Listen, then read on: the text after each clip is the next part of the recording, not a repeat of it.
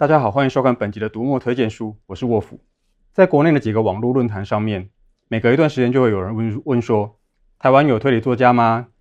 啊，有人读过国内作推理作家的作品吗？有推荐的台湾推理作家吗？这类的问题，那底下也几乎都会有人回答说：啊，我都只读国外的，国内的作品很差，我不读国内的东西。但是这个总让我觉得很好奇，如果一个人只读国外的作品，他怎么会知道国内的作品很差呢？事实上，早在网际网络还没有这么发达的时候，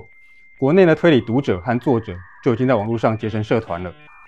今天我们就请到台湾推理作家协会的理事长，也是我的好朋友东阳，来跟大家聊聊华文推理。东阳好，伯父好，各位观众好。东阳是台湾推理作家协会的理事长，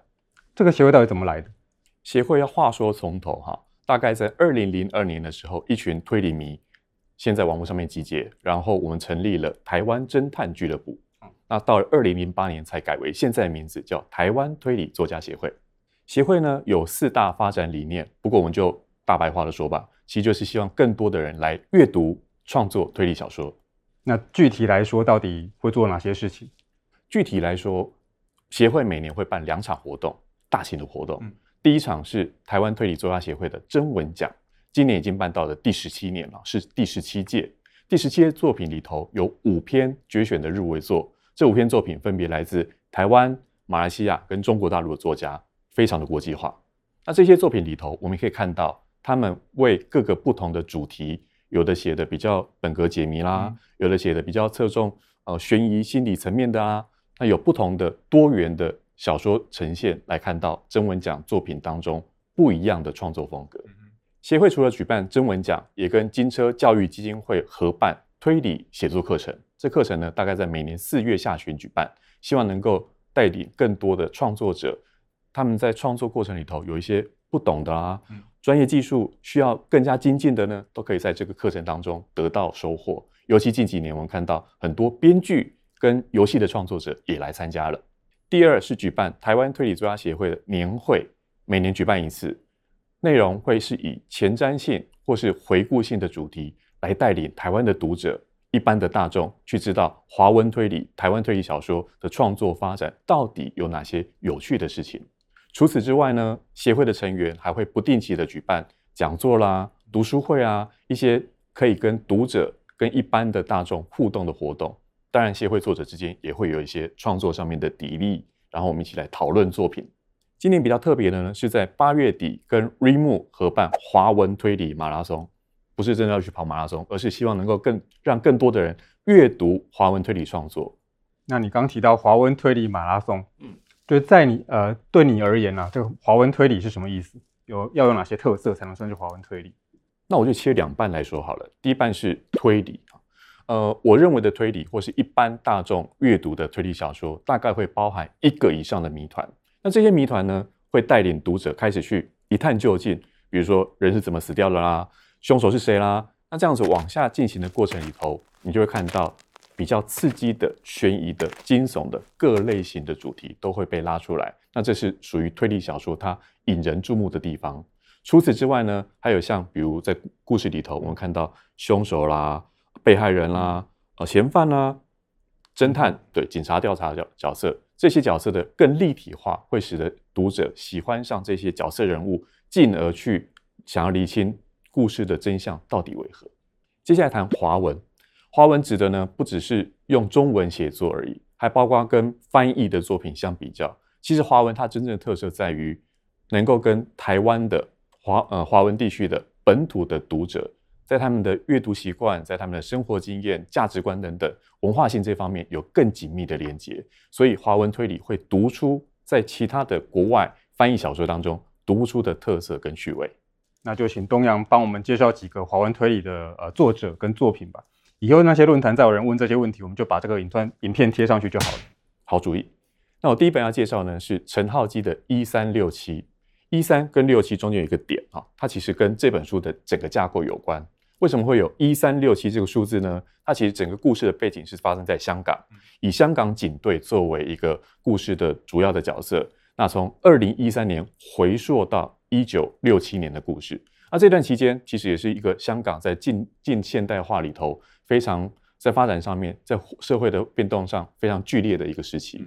中间有六个中篇故事，将它凑起来，凑成一个长篇的三十万字的小说。那这部小说呢，其实销售非常好，而且还卖出了全世界十余国的版权跟影视的版权。那也在前年日本的推理小说榜拿到了第一名的成绩。就我一直觉得一三六七这个故事，因为它跟警队有关系，所以现在的香港读起来也感觉特别的讽刺。的确，不过陈浩基的作品，瑞木的读者一直都很喜欢，我自己很喜欢。而且浩基除了一三六七之外，还有其他作品也非常值得推荐。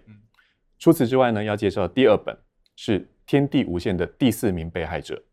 天地无限，我们都私底下称他叫天哥哈，因为他其实是一个很早期就在推理杂志书写的时候就出道的作家，但他二零一六年的作品是得了协会的征文奖首奖。那介绍这本第四名被害者呢，其实他结合了犯罪故事跟台湾的呃网络生态啦、新闻媒体的状况啊，是一个很好的融合，有点看到像我们在电视上一打开。呃，那种名嘴在评论时事节目啦，评会评论社会事件，用这样一个读者们熟悉的状态去进入到故事的犯罪历程，是一本相当有趣的作品。刚刚介绍第四名被害者的内容，非常有影像的感觉，的确，它也很很快的售出了影视化的版权。这有影视化的机会，我就觉得大家都应该要去读一下原著，而且我觉得。天哥的呃人物对白一直是很有趣的一个部分，对，他强调的在人物那种很口语的，然后台湾刚我提华文推理，那就的确是非常读起来很亲切的内容。接下来介绍第三部作品，沃夫的 Fix，Fix 是那个修理那个 Fix。这本书改编了台湾近三十年来七桩重要的悬案，这悬案可能产生了冤狱，可能找出了调查上面的瑕疵，有很多的。外部的问题，但沃夫在作品里头用虚构的笔法创造一个角色叫阿鬼。嗯，那阿鬼呢，看到了一些事件，可能是透过小说的阅读，透过创作里头，我们看到这些虚构事件当中有一些不合理的地方。阿鬼跳出来去找出这些不合理，但更有趣的是，阿鬼到底是谁？所以这是这七篇小说凑合成一整本 Fix 里头另外一个大的谜团。而且 Fix 韩文版在今年六月的时候刚上市，颇受好评。因为这个是我自己的作品，所以我不好说什么。我们进到下一本，第四部作品是周栋的《无恨意杀人法》。这部作品也是跟社会的脉动非常的贴近，因为它故事里头用了呃前一阵子我们看到台湾社会发生的无差别杀人案。嗯、推理小说的多个面向里头，有一部分是跟社会的脉动是非常贴近的。犯罪不应该只是个人的单一行为，它还要跟社会整个脉动。秩序、结构、制度是有相关性的。其实论坛上面那些人说，呃，自己只读国外的作品，某个方面看起来也不完全有错啦。因为国外的推理作品其实非常的多，那他们也有更成熟的这个推理的市场。那你要怎么样告诉读者，我们应该要来读一下华文的推理作品？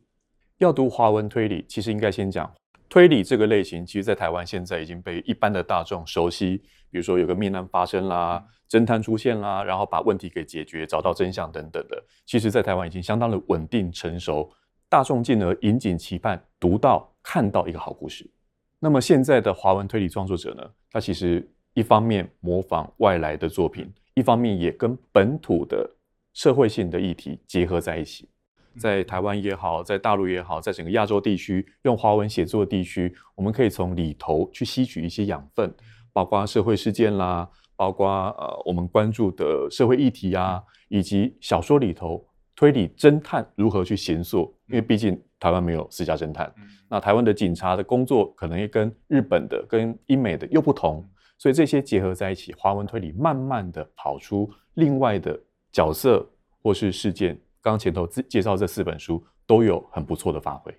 近年呢、啊，我阅读华文推理的心情就是，其实这些作品并不输。翻译的小说，而且有更多的作品开始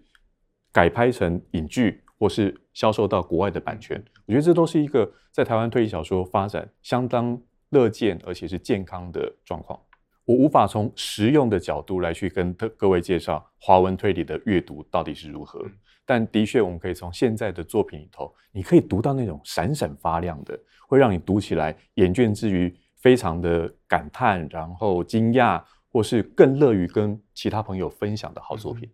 刚刚提到的那些华文推理，现在大家不见得容易在这个实体书店买到。那因为有些印量的问题，有些退书的问题。不过刚刚提到那些作品都有电子书，嗯，华文推理马拉松的期间有都有折扣，那请大家不要错过。